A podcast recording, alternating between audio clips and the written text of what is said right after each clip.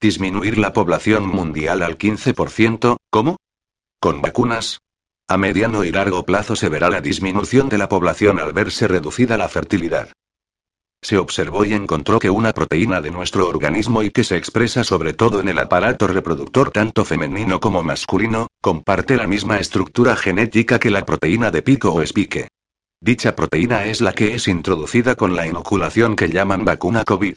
Al entrar esta proteína espique al cuerpo, recubierta de una capa de nanopartículas lipídicas, y grafeno, el organismo la puede reconocer como la proteína sincitina, una proteína que contienen los retrovirus endógenos humanos.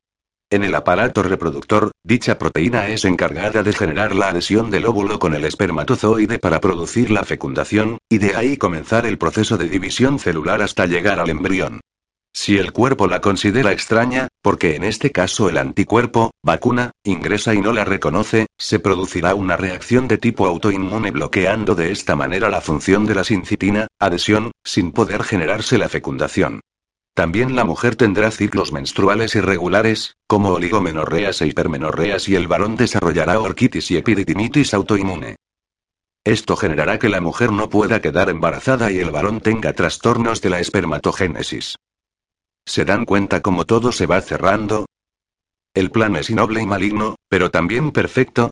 Ramiro Cabeza, neurólogo.